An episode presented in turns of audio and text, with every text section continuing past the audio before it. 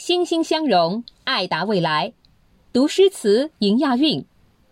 大家好，我是夏汉旦，我在京杭大运河博物馆，和你一起让运河动起来。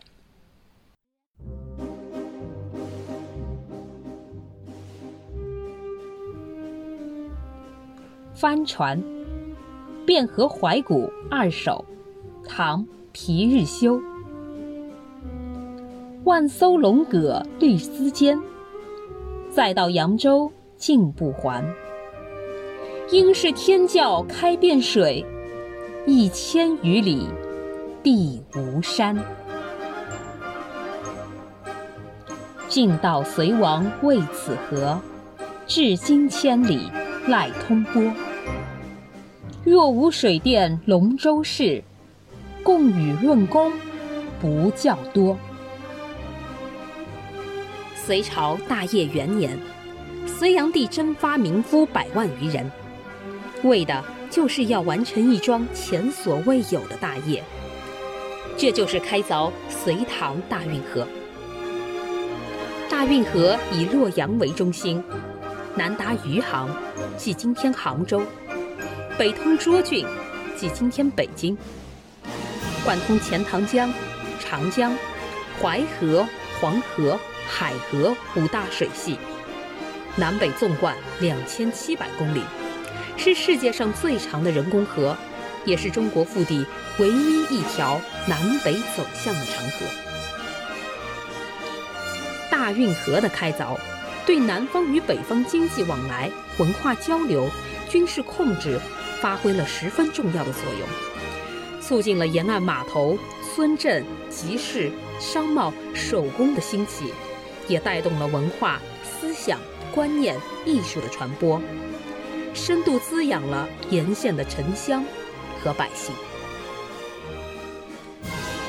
回眸千年，大运河上车水马龙，千帆竞渡，川流不息。人们从业而聚，形成了一条独特的大运河文化经济带。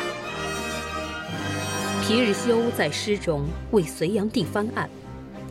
因为很多人都将隋朝灭亡原因归咎于大运河，将其视为一大祸根。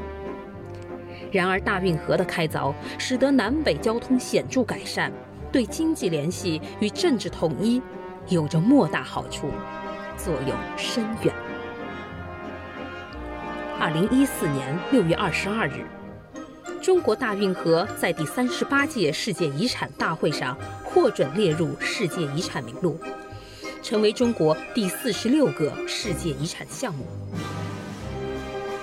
大运河上的千帆竞渡，提示我们中国帆船已有两千多年历史。它始于战国，发展于隋唐，宋元改良并发展到顶峰，明朝更有郑和下西洋的大航海时代。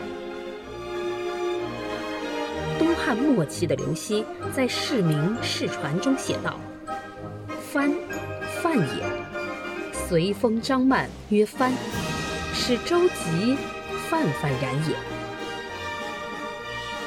唐朝诗人李白在《行路难》里写过：“长风破浪会有时，直挂云帆济沧海”一句。刘禹锡的京剧。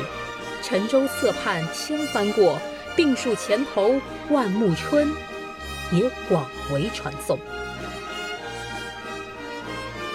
自战国帆船诞生以来，秦汉便与周边沿海国家有贸易往来，是海上丝绸之路最早的开端。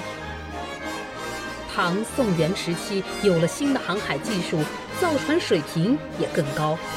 迎来海上丝绸之路的繁盛期。明清时期，船舶也有改进，宝船等帆船让国事交流一路向西，到了非洲东岸。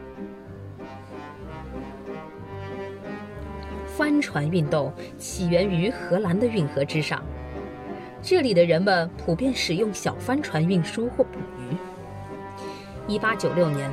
帆船被列为雅典首届奥运会比赛项目，然而因为天气不好，未能举行。一九零零年，帆船运动再次被列为奥运会比赛项目。一九七零年，曼谷第六届亚运会首次将帆船列入正式比赛项目。帆船的比赛要求在开阔的海面上进行，距离海岸应有零点五到两公里。今天，当你站在京杭大运河之畔，可还能想象当年千帆竞渡的场面吗？